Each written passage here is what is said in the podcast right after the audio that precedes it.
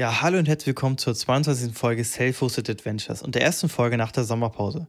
In der heutigen Folge reden wir über die Themen, die uns die letzten Wochen so beschäftigt haben, unter anderem das nicht so erfolgreiche Upgrade auf Proxmox 7, Tobi Snook, der eine neue Aufgabe hat, sowie über verschiedene Tools wie die Nextcloud-Alternative Pydio und die sehr gute To-Do- und Planner-Alternative Vicuña. Dazu haben wir hier in der Beschreibung ein kleines Survey verlinkt, bei dem es uns sehr freuen würde, wenn ihr daran teilnehmen würdet. Viel Spaß beim Zuhören.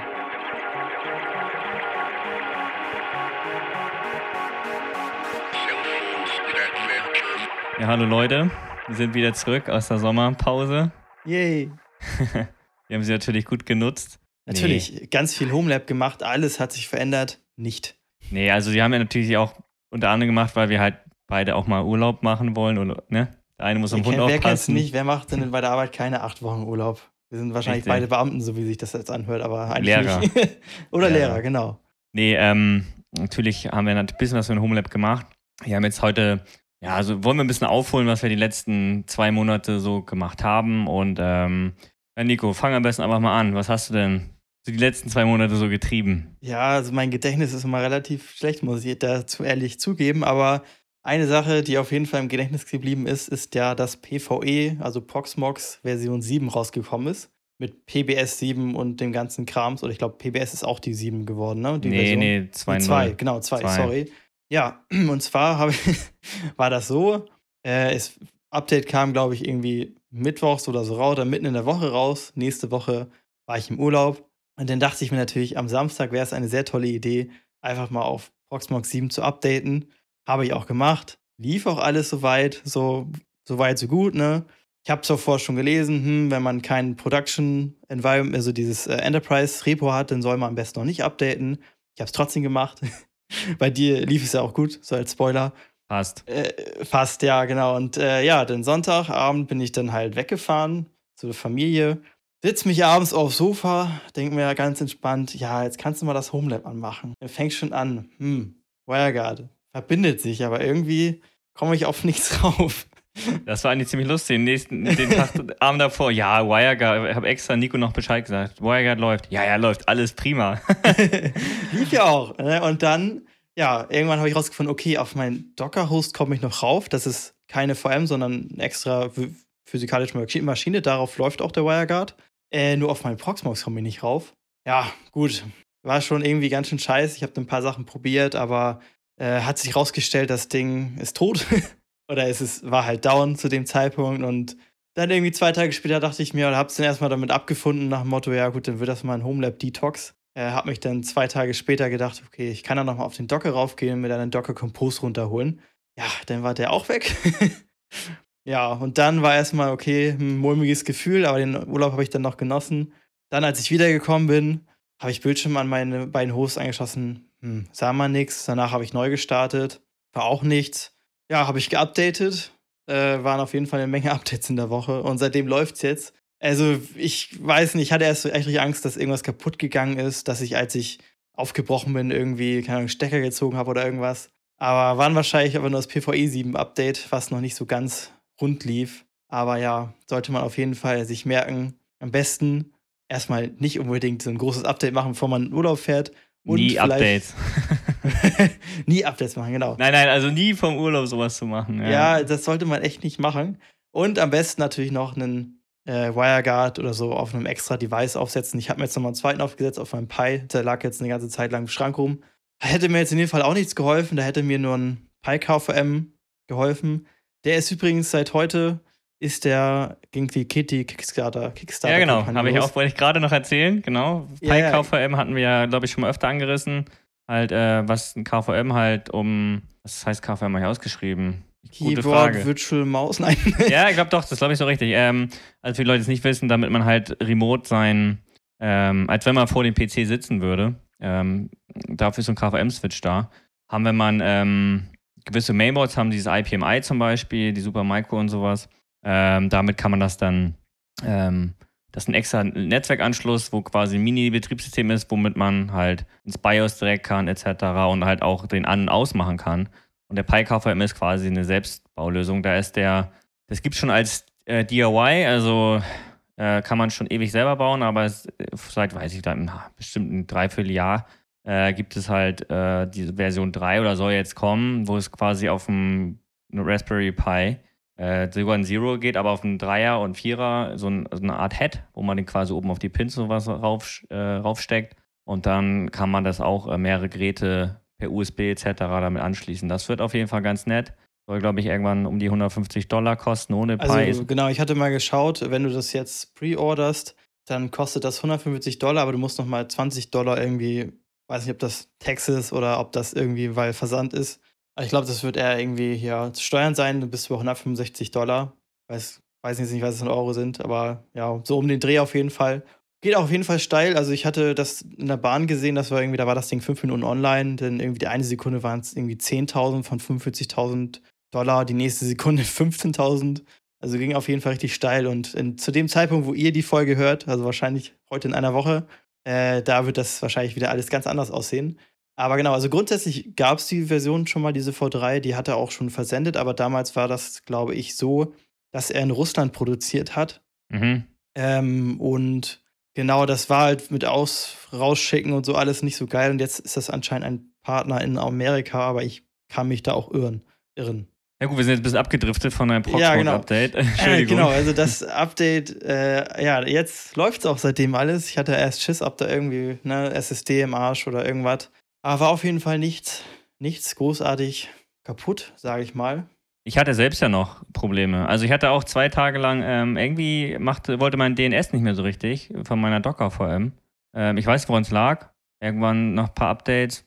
Zwei Tage später ging es dann. Ich weiß nicht, ob es daran lag. Ich habe einfach äh, ich schätze, dass es daran lag, aber ja, also wie gesagt, man muss halt immer ein bisschen vorsichtig sein. Ne? Ist ja das No-Subscription ähm, das halt eigentlich nicht Production Ready ist, aber halt das einzige Repo ist, was man halt äh, als, wenn man nicht äh, die Proxmox Firma unterstützt, äh, benutzen kann.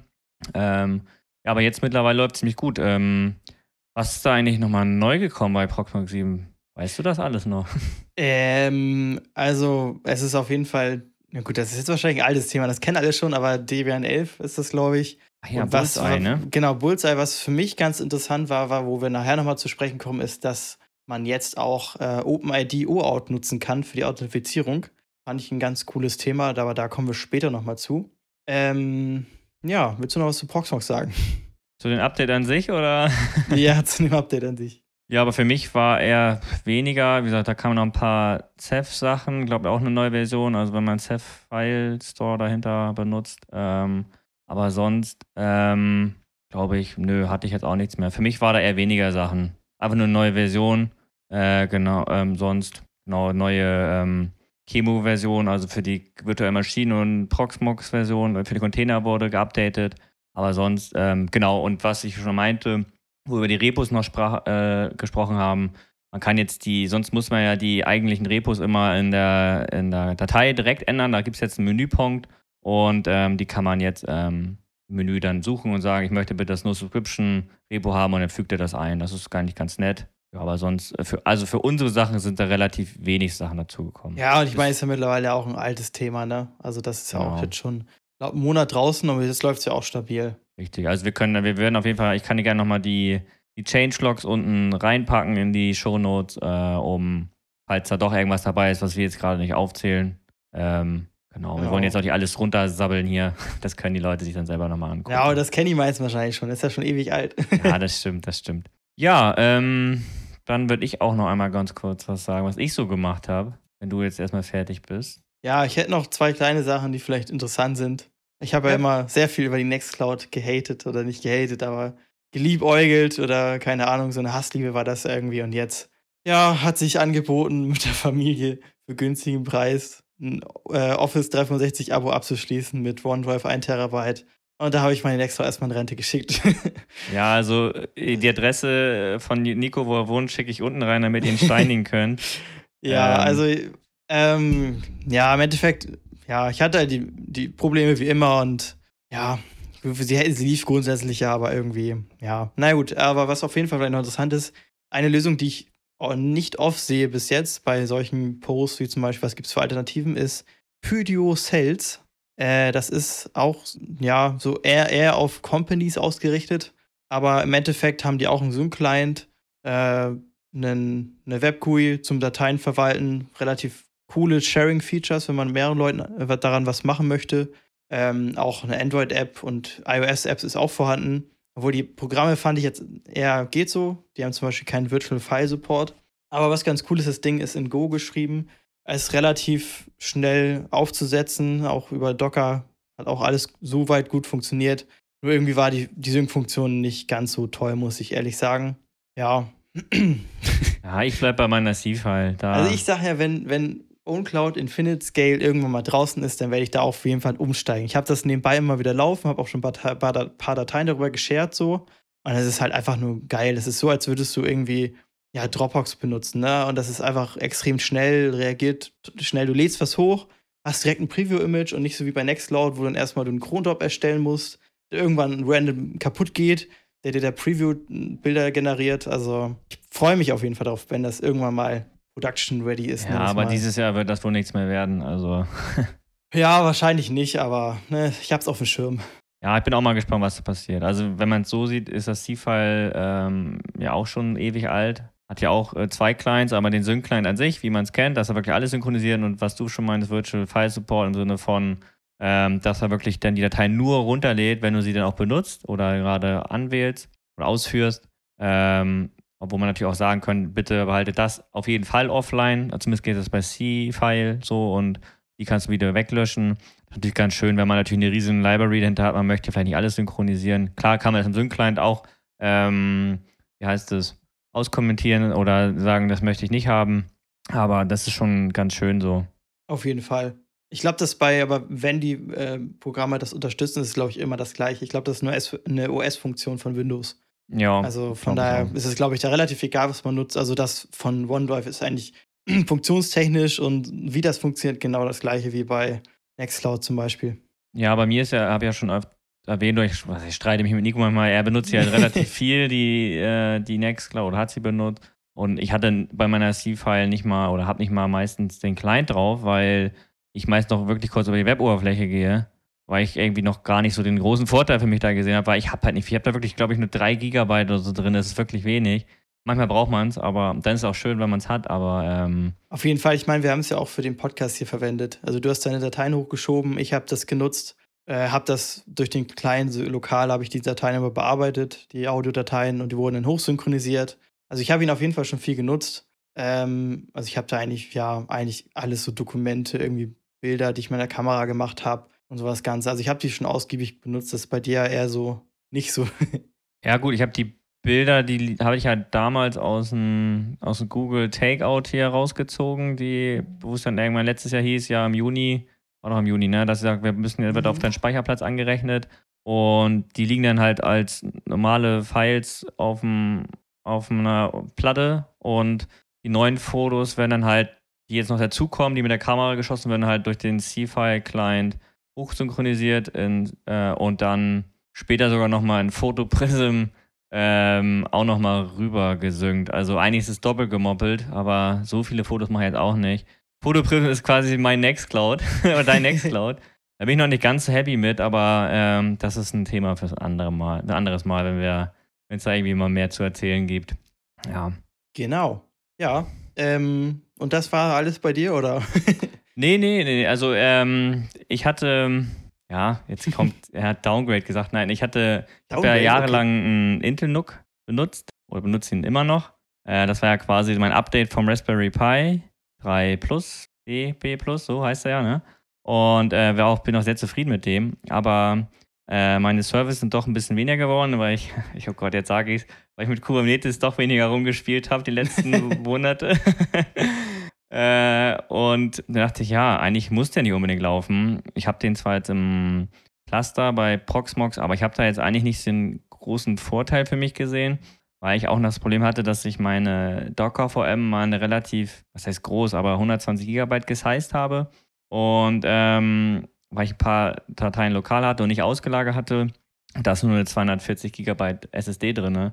Und den hatte ich dann später auf meinen neuen Host, den ich dieses Jahr gebaut habe, wo eine 1 Terabyte, äh, nee, 2, 1 Terabyte? Ich weiß es gar nicht mehr, wie groß die Platte da drin ist, äh, rübergepackt habe. Bloß wenn der jetzt mal, wenn der eine Note jetzt ausfallen würde, der neue, dann hätte er gar keinen Platz, um, ähm, um den rüber zu synchronisieren, weil die Platte zu groß ist, weil natürlich auch noch andere Sachen, das C-File und noch ein paar andere Sachen da sind und dann habe ich gar, gar nichts davon gewonnen. Klar, könnte ich mir eine größere Platte holen oder das Ding kleiner machen, aber habe ich dann so gelassen, dachte, ja, kannst du halt auch noch mal ein bisschen Strom sparen. Und ähm, deswegen habe ich dann gesagt, okay, dann baue ich den ab und habe im Zuge dessen sogar gleich nochmal mein Docker, mein Docker VM kleiner gemacht. Das heißt, ich habe einfach ähm, mal probiert, wie gut mein Backup ist. und äh, eine neue VM erstellt und dann, ja, und dann die restlichen Daten wieder rüber kopiert. Also die ganzen Compose-Dateien war easy, aber ich hatte natürlich auch noch ein paar Sachen. Ähm, es hat doch ein bisschen länger gedauert, bis ich dann wieder so einsatzfähig war wie, wie vorher. Hat es dann schon drei Stündchen, glaube ich, gedauert, zwei, drei Stunden. Weil manche Sachen wurden halt doch, ähm, ja, also ich wollte ja, ja, war halt schwierig mit den ganzen Berechtigungen da hatte ich erst mit Duplikati wieder versucht und hier, das hat auch so weit funktioniert, hat auch nur ein bisschen gedauert, weil ich erstmal so ein bisschen den Workflow für mich entdecken musste. Und ähm, ja, aber jetzt ist er quasi in Rente geschickt worden erstmal und habe ihn jetzt die letzten Wochen eigentlich oder letzte Woche mal zum Rumspielen wieder benutzt. Ich habe da wieder einen Proxmox installiert, also komplett nackig gemacht und ähm, eine OpenSense installiert. Mhm. Und da mal ein bisschen Firewall, ja. Ähm, da hat mich Nico doch letzten Wochen schon ein bisschen sehr angefixt, ähm, weil wir, wir haben ja ein paar Dienste, haben wir das eigentlich schon im letzten Podcast gehabt mit den Local-Domänen? Hatten wir das schon? Ich weiß es gar nicht. Ja, ich glaube, das haben wir schon mal erwähnt, also kurz gefasst. Es gibt ein Video von dem guten YouTuber Technotim, da geht es darum, wie du Traefik nutzt, äh, um zum Beispiel portena.local.deinedomänen.de und durch IP-Regeln kannst du das festlegen, dass man von außen nicht raufkommt obwohl es theoretisch ohne Firewall dazwischen ist. Und das ist halt irgendwie so ein Ding, wo wir beide so waren, oder ich glaube ich mehr, wo ich mir dachte, hm, theoretisch ist das alles mit Local und mit IP-Whitelisting, aber irgendwie ist es dann doch nicht so sicher, weil wenn man von draußen raufgeht, bekommt man halt immer noch eine Verbindmeldung. Und da habe ich das Gefühl, irgendwie könnte man sich wahrscheinlich drumherum wühlen, um diese, diese IP-Whitelist, sag ich mal so. Und da, halt, da war dann immer der Wunsch so da, hm, eine Firewall wäre halt schon ganz geil, da könntest du halt auch Regeln machen nach dem Motto, auf Punkt, so eine Incoming-Regel auf Punkt local. meine Domäne.de soll einfach direkt geblockt werden. Ja, gleich droppen die Pakete. Genau. Ja, ich bin mir auch nicht hundertprozentig sicher, ob wir das so wirklich richtig gemacht haben.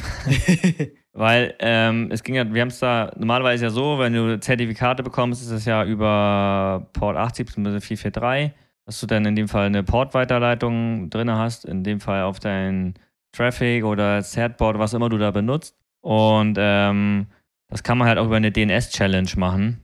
Ähm, da könnte es aber gut sein, dass ich es heute gebrickt habe, aber das werde ich die nächsten Tage sehen, weil ich wieder viel rumgespielt habe.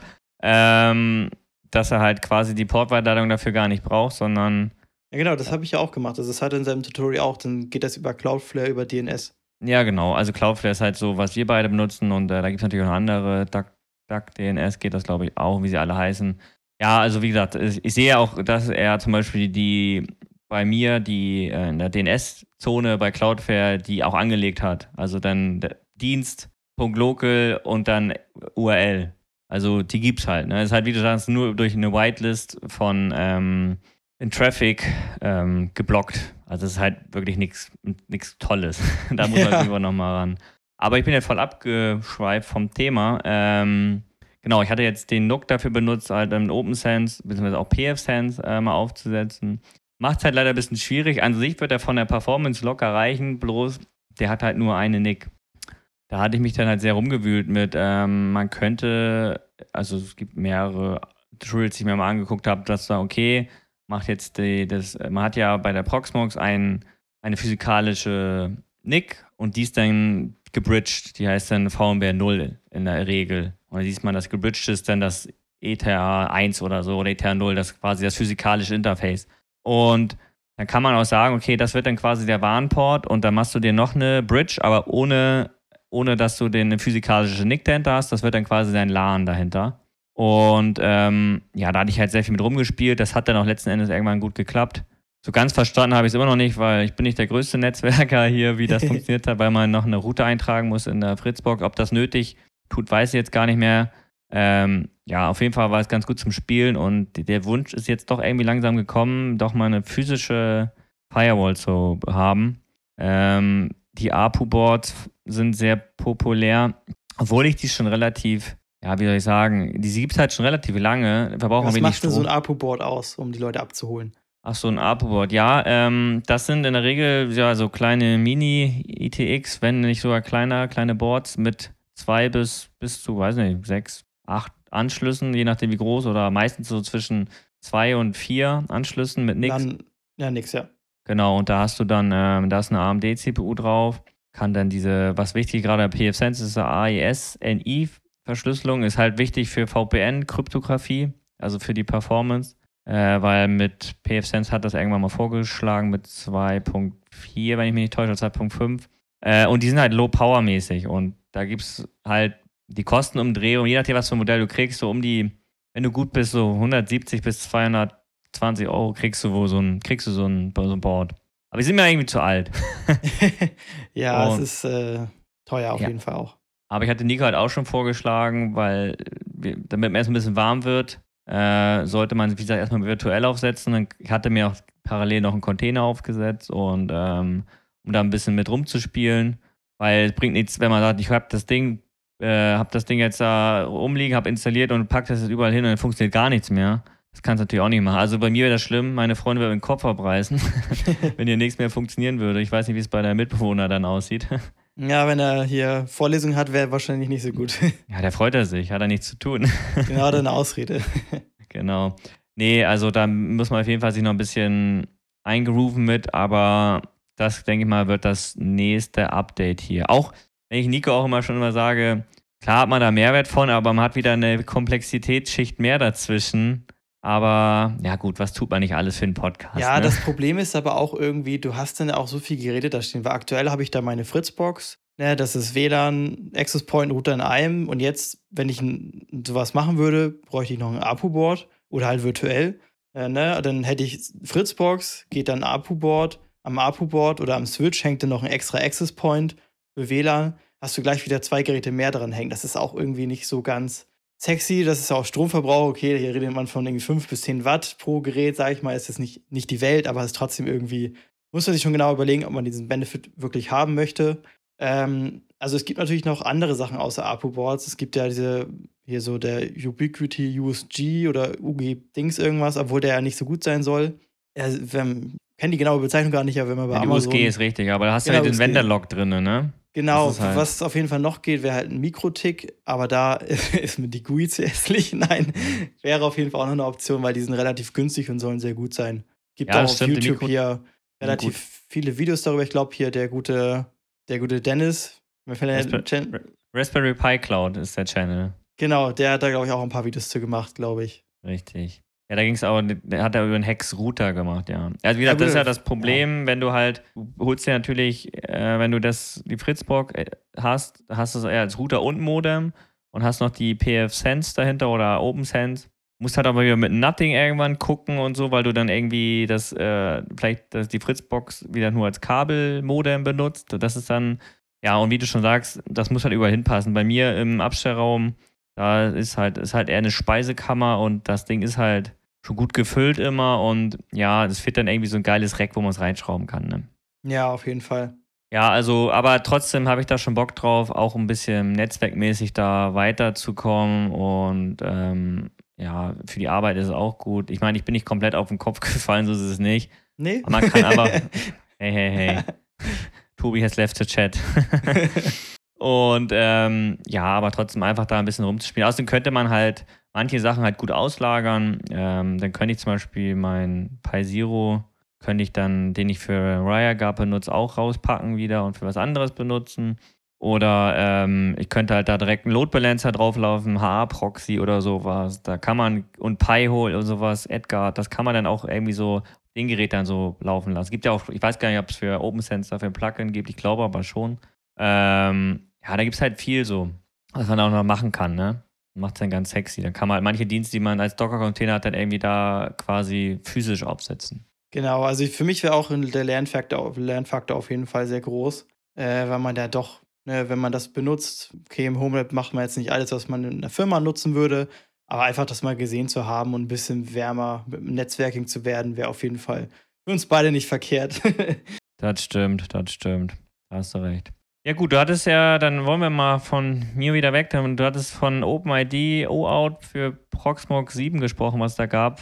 Dann erzähl mal, wofür du das benutzt. Genau, also grundsätzlich OpenID OAuth ist äh, dafür da, dass du, sag ich mal, im Endeffekt hast du nicht die Benutzerverwaltung, sag ich mal, auf dem Proxmox selbst, sondern auf einem OpenID-Provider und äh, lässt auch die ganze Authentifizierung im Endeffekt über diesen Provider laufen und der gibt dem Proxbox dann einfach nur zurück, ja, nein, hat geklappt, hat nicht geklappt. In der Praxis sieht das so aus, du äh, meldest dich im, du öffnest die Proxbox-Oberfläche, gibst dann so einen Button O-Out oder je nachdem, wie du das da benennst, klickst du rauf, dann wirst du auf die Seite von dem OpenID-Provider umge äh, umgelenkt, meldest dich da an und danach bist du halt eingeloggt. Das Charmante daran ist, dass du äh, jetzt, vielleicht ist es nicht im Home Lab so relevant, aber du kannst es da dadurch tatsächlich so machen, dass du deinen ganzen User-Erstellungsworkflow einfach in diesem OpenID-Provider äh, machst. Der ist in meinem Fall zum Beispiel Authentic, aber das könnte auch zum Beispiel das Azure AD sein. Also man kennt es ja relativ oft, wenn man in der Welt unterwegs ist, dass man sich irgendwo zum Beispiel mit Office 365 anmelden kann oder anmelden mit Google, anmelden mit Apple. Das ist im Endeffekt alles basischerweise OpenID oder OAuth. Da hängt auch Single Sign-On dran, richtig? Genau, Single Sign-On hängt da auch dran. Das war für mich persönlich auch nochmal ganz cool. Ähm, ja, genau. Wo war ich? Genau, Welche Lösung nutzt du dafür? Genau, ich nutze, nutze Authentic dafür. Das ist ein relativ junges Projekt. Das äh, ist, habe ich vor ein paar Monaten mal auf Reddit gesehen und hat von sich selbst behauptet, dass es einfacher aufzusetzen und zu verwalten als Key, Key Clock ist. Ich habe Key Clock nie versucht aufzusetzen, von daher weiß ich nicht, ob das stimmt, aber es war auf jeden Fall, wenn es einmal läuft, relativ straightforward. Und ich nutze es aktuell äh, einmal für meinen Portena und Proxmox, einmal für PB, P, PBS und PVE. Das heißt, in Portena kann ich dann auch einfach sagen, ey, Login with OAuth und der leitet mich weiter. Wenn ich mich zum Beispiel an den gleichen Rechner vorher schon mal im Proxmox angemeldet habe, bin ich halt direkt angemeldet, muss nicht extra nochmal meine Daten eingeben. Und genau, da bin ich drin. Aber genau, wo ich nochmal zurückkommen wollte, das Charmante ist zum Beispiel, jetzt als Beispiel Portena, du könntest zum Beispiel sagen, dass immer, wenn sich jemand, ein neuer Benutzer mit äh, über jetzt in meinem Fall Authentic anmeldet, wird automatisch ein User-Account für den kreiert. Das heißt, wenn du sowas in der Firma einsetzen würdest, könntest du, sag ich mal, einen User da anlegen oder du hättest einen User, der zum Beispiel, kannst du auch äh, Active Directory im Backend haben, der geht einfach zum Beispiel auf Portena rauf, der hat darauf Zugriff, von dir vorher gegeben, er loggt sich einmal ein und hat direkt Standardrechte zum Beispiel da drauf. Das finde ich auf jeden Fall ganz charmant, dass es im Endeffekt einmal die ganze Userverwaltung zentralisiert. Ähm, genau, beim HomeLab ist es auf jeden Fall, ja, es ist so ein bisschen gimmicky, weil eigentlich, ob ich jetzt mich automatisch anmelde oder ob ich einmal einen Klick mache und mich mit Bitwarden anmelde, ist jetzt eigentlich nicht so, nicht so das große Ding, muss man ehrlich sagen. Aber eine Funktion, die auf jeden Fall sehr gut ist, äh, für, diese, für die ich das auch ursprünglich angeschaut hatte, das ist nämlich, man kann Authentic als Middleware in Traffic an, einbauen für, für die Authentifizierung. Hab das ich ja auch. Aber nicht Authentic, sondern bei mir, ich benutze ja noch Google OAuth. Genau. Und ähm, da, wie du schon sagst, Traf Traffic ist da ja sehr, sehr offen für alles. Du hast ja damals noch äh, Auxilia benutzt als Zwei-Faktor. Genau, für den Blog. Für den Blog. Bloß da muss man halt über die, da gibt es ja auch zwei Versionen, einmal die Lite und einmal die normale Version, wenn ich mich täusche. Genau, ja. Du hast ja die Lite benutzt, nehme ich an. Ja, genau, die Lite. Genau, und äh, die, ja, ist halt, äh, die ist halt über, über Config-Dateien musst du relativ viel machen, ne? Genau, das ist auch, äh, wenn du da User erstellen möchtest oder das Passwort, dann musst du das selbst äh, erstellen und musst es erstmal über einen Befehl haschen, dann musst du es reinschreiben und dann ist auch, glaube ich, eine Light-Version. Ich, vielleicht habe ich es auch noch nicht eingerichtet, aber kein SMTP aktiv. Das heißt, es gibt da so eine Notifications-Textdatei, die erstellt wird. Da siehst du zum Beispiel den Code, wenn du dich jetzt das erste Mal anmeldest. Ist halt äh, für die Verwaltung einfach nicht so angenehm. Äh, bei Authentic hast du halt eine GUI, über das du das alles machst. Ähm, genau. Ja, äh, genau, als Middleware ist es nämlich ganz praktisch. Da kann man zum Beispiel nämlich sagen, ähm, ich habe das jetzt äh, bei diversen R-Services, dass äh, ich, wenn ich zum Beispiel auf einen raufgehe, dann kommt, anstatt dass ich direkt auf die Seite gehe und mich da anmelden muss, kommt vorher von Traffic eine Middleware, also die Authentic Middleware, dann muss ich mich da immer anmelden und der gibt in dem Fall dann das Kennwort weiter an den Service und das ist auf jeden Fall ganz cool, weil dann kann ich einfach immer das aufrufen, melde mich einmal an und bin überall angemeldet. Das ist echt ganz gut, weil bei mir ist halt so, ich habe der, wir kennen es ja von Google Zwei-Faktor. Da kommt quasi einmal der Nutzer, den ich haben will, sagt, klick rein. Und dann kommt bei mir noch zum Beispiel für einen Dienst noch eine Login-Maske. Also es ist dann kein Single Sign-On.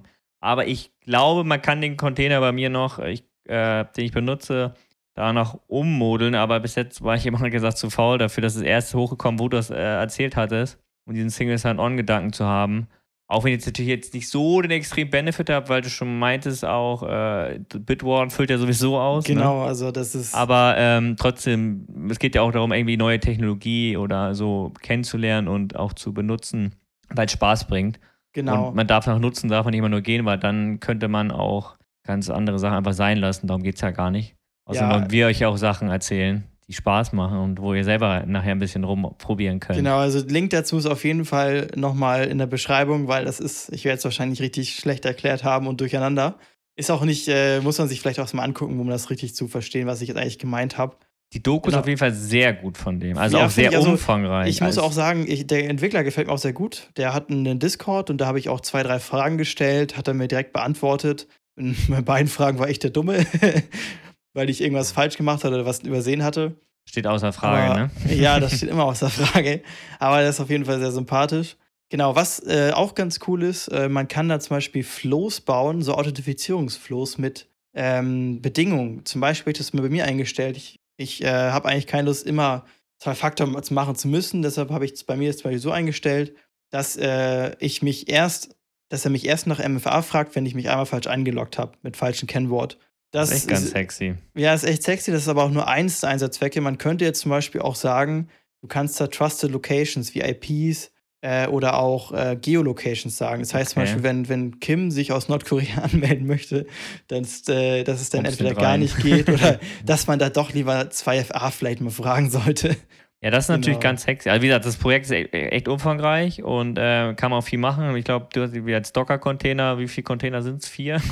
ja, es sind mittlerweile, einer ist, einer ist weniger geworden. Ähm, aber ja, genau, du hast ja, ich glaube. Backend, Frontend, DB und wahrscheinlich irgendwie. Ich glaube, Redis, Redis und dann hast du aber diesen Proxy, der halt dann für Traffic die Middleware ist. Mhm. Ähm, ja, genau, aber das, das läuft jetzt auch seit, ja, ich glaube, ein, zwei Monaten. Ja, zwei würde ich auch schon sagen, fast. Relativ. Ja, ja, ich glaube, das, das war sogar schon, ich glaube, kurz vor der letzten Episode habe ich damit angefangen. Und ich bin echt zufrieden damit. Also läuft soweit sehr gut. Wird auch fleißig geupdatet, ist also noch aktiv. Ja, ja. also gibt es auch für alle, also kannst du dir als Docker-Container, kannst du dir Bare Metal, kannst du dir jetzt Kubernetes aufsetzen, als Helm-Chart gibt es das. Also ist alles, alles, was man möchte. Genau, auf jeden Fall. Ja, das ist wirklich echt ein nettes Ding. Also, wenn man nur alleine ist, ist das vielleicht gar nicht so interessant. Ähm, aber also, was du schon gerade jetzt meinst mit diesen Rules oder was du da, das finde ich schon, das finde ich cool. Also, gerade, wie gesagt, ich bin ja bei mir meistens der einzige Nutzer, dann, ja, da brauche ich nicht überall, wenn ich weiß, ich bin an dem PC, muss ich nicht unbedingt immer äh, zwei Faktor oder sowas haben. Ne? Also da gibt es natürlich Fall. viele Einsatzzwecke. Das ist echt, echt eine coole Sache. Genau, also ich sehe da auch immer so diesen Zweck, wenn man das jetzt, sag ich mal, als Firma einsetzen würde, finde ich das ganz cool, weil zum Beispiel kann, hat Nextcloud dafür auch ein Plugin. Das heißt, wenn du einen Mitarbeiter onboardest zum Beispiel, erstellst du den im AD, der zum Beispiel automatisch dann einen Authentic-Account so, und dadurch, dass er sich das erste Mal zum Beispiel bei der Nextcloud anmeldet, wird automatisch ein User-Account für ihn kreiert. Genau das gleiche wie bei Portena und bei anderen Lösungen, die das unterstützen. Dazu muss man sagen, also bei zum Beispiel CheckMK wollte ich es eigentlich auch einrichten, da geht es nicht. Da ist es ein Enterprise-Feature und das ist bei ein paar Sachen auch so.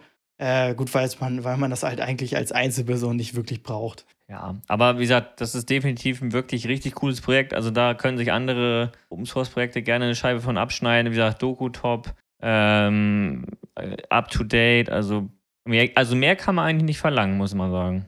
Ja, auf jeden Fall. Also hat mir sehr gut gefallen und läuft auch gut. Ne, kommen wir mal zum nächsten Thema. Ich sehe hier unter deinen Nach Nachrichten, die Nachrichten, wie heißt es, Notizen. Notizen. Etwas, was wie Home Assistant klingt, aber nicht Home Assistant ist. Ja, ähm, ich hatte das vor, wann habe ich das? Vor zwei Wochen entdeckt. Das nennt sich, also Home Assistant haben wir ja schon öfter erwähnt, ähm, Heimautomatisierung und da gibt es ein ist nicht rein für Home Assistant, aber es nennt sich Room Assistant. Room. Was tut es? äh, ich habe im Notiz geschrieben, Raumüberwachung, was eigentlich völlig falsch, falsch ist, oder was nicht ganz, aber Präsenzdetection. Ähm, das ist ein Programm, ähm, geschrieben womit man halt Leute innerhalb von Räumen tracken kann, in Form von entweder Bewegungsmeldern, äh, Raspberry Pis mit Bluetooth, als Bluetooth-Beacon und du kannst die dann quasi in jedem Raum verteilen. Dann hast du so eine Art Cluster, den du so bildest. Äh, musst natürlich ein bisschen tunen und tweaken, würde ich mal sagen, je nachdem mit der Empfangsstärke. Und dann hast du aber wirklich eine sehr zuverlässige, ähm, sehr zuverlässige Raumerkennung. Also klar, das konnte man auch vorher schon irgendwie abbilden, aber dieses Zusammenspiel von den ganzen Sachen durch diesen Clusterverbund etc. ist das wirklich eine nette Sache. Ich habe selbst noch nicht ausgetestet. Ich brauche dann noch mal ein paar Raspberry Pis. Also ich hatte es mit einem, äh, ich hatte es mal virtuell so ausprobiert, aber nie weiter gesponnen mit mehreren Sachen. Ähm, aber das ist definitiv, wenn das für manche interessant ist, so wenn man eine Raum, also eine Erkennung hat mit Lichtern oder sowas, ist das wirklich eine coole Sache. Also, also man kann natürlich auch Bewegungsmelder dazu packen, also es ist nicht nur auf Bluetooth, äh, also sowas, ähm, Bluetooth Beacons wie Raspberry, äh, Raspberry Pi oder so ähm, gemünzt, sondern man kann halt wieder auch andere Sachen nehmen und das ist auf jeden Fall ein richtig cooles Projekt. Also gibt es auch wieder als Docker-Container, kann mit Ansible, Raspberry 3 und 4 und halt ein Film Zero W und das ist auf jeden Fall ein richtig cooles Projekt. Da kann man, wer sowas immer mal gesucht hat, der sollte da definitiv mal nachgucken. Also ich kann auch gerne noch mal ein Video reinposten, da hat einer das mal vorgeführt, von denen habe ich das auch und das hat echt gut geklappt. Also ja, sehr schön. Ja, hört sich auf jeden Fall cool an. Ähm, wir haben ja jetzt schon ein wenig länger geredet. Willst du, ich habe, du hast noch ein paar Themen auf dem Zettel, aber du hattest ja, warst ja fleißig vor der Folge und hast ja noch was gemacht. Ja, genau. Und zwar äh, suchen wir schon auch länger nach einer Notion-Alternative. Und wenn man danach sucht, im Self-Hosted-Kontext, wird man relativ schnell frustriert, weil 99% der Lösungen Single-Person-Lösungen sind oder eher als Dokumentation, als als aktives Schreibprogramm, nenne ich es mal, gedacht sind. Gibt da so ein paar Kandidaten wie Anytype oder. Ja, Anytype äh, ist das, was am nächsten rankommen wird an Notion, aber das ist halt immer noch eine Alpha. genau, Anytype und äh, wie, fällt da, wie fällt da ein anderer Name nicht ein von dem Tool mit äh, Slack? Achso, äh, One, nee, nicht OneNote, ich weiß auch nicht, ob's, nee, ich komme auch nicht drauf. ja, auf jeden Fall, äh, ja, ich glaube, das werden einige bestimmt auch kennen, aber äh, genau, und jetzt habe ich durch Zufall ein Tool gefunden, was natürlich, also eigentlich nicht vergleichbar damit ist, sondern eher, also grundsätzlich habe ich nach einer To-Do-App gesucht und bin auf äh, Vikunja getroffen oder Vikunja, keine Ahnung, wie man es aussprechen soll. Auf den ersten Blick sieht es einfach nur aus wie eine stumpfe, ähm, ja, To-Do-App, ne? Du kannst To-Do-Listen erstellen und äh, kannst dann da ähm, ja, Sachen reinschreiben und abhaken, so wie man es kennt. Aber es hat ein paar kleine Tricks und zwar gibt, kannst du da zum Beispiel Listen sharen, auf jeden Fall, mit mehreren Benutzern. Das ist ganz cool und du kannst in den Listen von einer normalen To-Do-List, ne, einfach nur straight runtergeschrieben, sage ich mal so, kannst du auf ein Kanban-Board wechseln. Also es kennen einige vielleicht, ähm, dass du Links hast äh, mit Projekten zum Beispiel Not Started, in der Mitte in Progress und rechts Done und äh, kannst da halt relativ viel auch mitmachen. Das heißt, wenn du auf diese Aufgabe dann reinklickst, die im ersten Moment ja auch einfach nur erscheint wie eine To-Do, kannst du auch Attachments hinzufügen, Kommentare, Checklisten, äh, auch per, also per Markdown. Und äh, ja, da flach in sowas in der Art haben wir auf jeden Fall länger gesucht, weil aktuell haben wir OneNote und machen halt für jede Episode eine neue Seite, schreiben, copy und pasten da unsere To-Do-List rein, aber ist halt leider nicht self-hosted und das könnte es auf jeden Fall ersetzen. Heute nutzen wir immer noch gerade OneNote, aber für die nächste Folge werden wir auf jeden Fall mal umsteigen, mal gucken, wie das so funktioniert. Aber es ist ja für mich auf jeden Fall ein, ein kleines äh, Sleeper-Tool, nenne ich es mal. Also sieht nach nicht viel aus. Ne? Auf ersten Moment denkt man nur, hm, ist ein To-Do-List, aber hat extrem viele Funktionen. Und äh, wenn jemand nach sowas sucht, vielleicht nach, auch allgemein nach einem Kanban-Board, um irgendwie Pro Projekte, persönliche irgendwie äh, besser zu managen, kann ich dem das auf jeden Fall empfehlen. Ja, ich muss sagen, ich habe es äh, heute auch noch aufgesetzt. ähm, und das ist wirklich nice. Also man kann es halt wirklich auch ähm, wirklich als Notes-App benutzen, um einfach eine Stelle sagen, man, wie gesagt, eine Taskliste oder was zu erstellen. Aber man kann, wie gesagt, wie Nico schon meint, schon viel, viel mehr machen. Also man kann auch bei, man macht zum Beispiel einen Task, der heißt, keine Ahnung, ähm, oder eine Einkaufsliste, der Task ist in dem Fall Wasser kaufen. Und dann kann man halt für den einzelnen Task noch ganz viele Sachen zusetzen, verschiedene Farben machen. Da kann man sogar Relationen zueinander packen. Oh, Erinnerungen. In genau, und dann kann man auch ein ähm, Intervall einstellen, wenn wir und ein Enddatum. Also wer vielleicht noch Microsoft Planner kennt, das ist das aber quasi, wenn nicht sogar noch auf Steroiden. Und genau, man kann es ist halt, eigentlich so wie Microsoft To Do und Planner in einem. ja, ich mal. genau. Also das ist wirklich ein, genau, und man- in den Kommentarfunktionen in den einzelnen Tasks ist halt, da kannst du auch mit, äh, wie gesagt, äh, ist das auch Markdown? Nee, da kannst du ja auch Bilder hinzufügen, was Nico schon meinte. Und also das ist wirklich ziemlich mächtig, sieht echt unscheinbar aus, aber was aber noch nicht hat, hat noch kein Dark Mode. Ja, gut, da gibt es ja Chrome-Add-ons hier. Aber Das- auf jeden Fall, hast du auf jeden Fall recht. Ja, also das ist auf jeden Fall ein Tool. Ich glaube, ich habe das schon ein paar Mal gesehen, da hat mir lieber was bei gedacht, so. Aber ja. Wurde schon vor zwei Jahren auch schon mal äh, angekündigt, äh, bei Reddit gelesen, habe dem hier was gesucht heute und ja, vor zwei Jahren wurde das halt schon mal da vorgestellt. Und äh, hat sogar in-Bild Zwei-Faktor-Authentifizierung schon drin, wenn man da Wert drauf legt. Äh, genau, kann man ähm, CalDAV-Sachen hinzufügen, also sprich ähm, Kalenderfunktion. Ist doch, ja, Kal müsste Kalender, ja, genau. Genau, also die CalDAV-Funktion äh, wäre auf jeden Fall hilfreich, einmal um das im Kalender auf dem Handy anzeigen zu können. Und äh, das ist gerade noch eine Alpha und bei mir funktioniert es nicht. Also die ganze CalDAV-Funktion, deshalb kann ich da nur so mit nicht genau sagen, ob es so funktioniert, aber normal ist es auch so, dass du dann auch zum Beispiel in der iOS-Erinnerungs-App dann auch diese Listen sehen solltest, dass du die darüber bearbeiten kannst. Das finde ich auch sehr cool. Ja, Wenn das also, denn so funktioniert, leider funktioniert CalDAV bei mir noch nicht zumindest. Genau, das ist halt wirklich, das haben die auch, schreiben die auch direkt hin, dass es direkt äh, Alpha ist. Man merkt halt doch an manchen Ecken halt noch, dass da noch ein bisschen was fehlt. Ähm, auch die E-Mail, also auch die, die Docs davon sind manchmal ein bisschen verwirrend, muss ich gestehen. Alles war da nicht so easygoing und ähm, haben aber auch zum Beispiel für Traffic gleich, also oder für jeden Reversebox, Nginx, Apache, Traffic, Traffic 1 und 2 sogar direkte Beispiele für die Docker Compose Dateien. Das war ganz charmant, da kann man nicht, nicht viel falsch machen. Äh, muss trotzdem bei mir noch ein bisschen Hand anlegen, weil bei mir das ein bisschen anders aussieht, aber das ist natürlich, äh, in der Regel funktioniert es relativ easy. Ähm, und ja, also ist auf jeden Fall ein richtig cooles Tool und mal gucken, wie es sich die nächsten Wochen bei uns so schlägt. Genau, wie es sich so in den Workflow einbauen lässt. Ne? Genau. Also wie gesagt, wir wollen halt, ja, das, das, vielleicht kann man wirklich so als Repeat äh, machen, also dass man so Intervall hat, dass man wirklich gar nicht mehr so viel Hand anlegen will. Gerade, wie gesagt, wir haben ja ein festes Schema, da machen wir, wie gesagt, wie Nico schon erzählt, also Copy-Paste von der letzten Folge und äh, wenn dann die Themen quasi ähm, tauschen die dann quasi aus, was wir uns überlegt haben. Und mal gucken, wie sich das dann so entwickelt. Auf jeden Fall wirklich ein nettes Tool und auch, glaube ich, wieder vier Container oder so, die da ausgerollt werden. Ja, Genau. also Aber äh, genau. gucken Ja, wir mal. ja Ist also das, ja, das wäre es dazu, würde ich mal sagen. Also ich habe auch keine Themen mehr für heute. Nicht? Ich wollte eigentlich noch auf deine Umfrage eingehen. Ach so, ja, genau. Äh, Das war eigentlich, was ich eigentlich, wo, wo ich eben noch schon raus wollte, aber äh, wenn du, das passt schon. Ja, das habe ich tatsächlich nicht auf meinem Plan hier stehen. Äh, genau, Schande. ich habe einmal eine kleine Umfrage erstellt, um einfach mal Feedback von euch Zuhörern zu bekommen, äh, was euch so interessiert und was euch nicht so interessiert, was, um einfach für uns eine Einschätzung zu haben, äh, weil wir haben ja doch ein paar Zuhörer mittlerweile, aber haben relativ wenig Feedback bekommen wir. Von daher labern wir jede Folge einfach nur los. Und vielleicht gibt es ja Sachen, die Leute extrem nerven, dass wir Themen zu lange machen oder dass wir irgendwie, ja, dass wir dumm sind.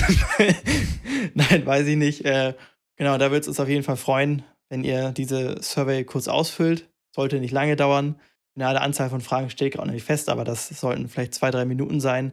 Würde uns auf jeden Fall sehr viel bedeuten. Genau, außer habt ihr auch was davon, weil wir können es dann da intensiv darauf vorbereiten auf so ein Thema und dann hoffentlich euch Mehrwert darüber geben.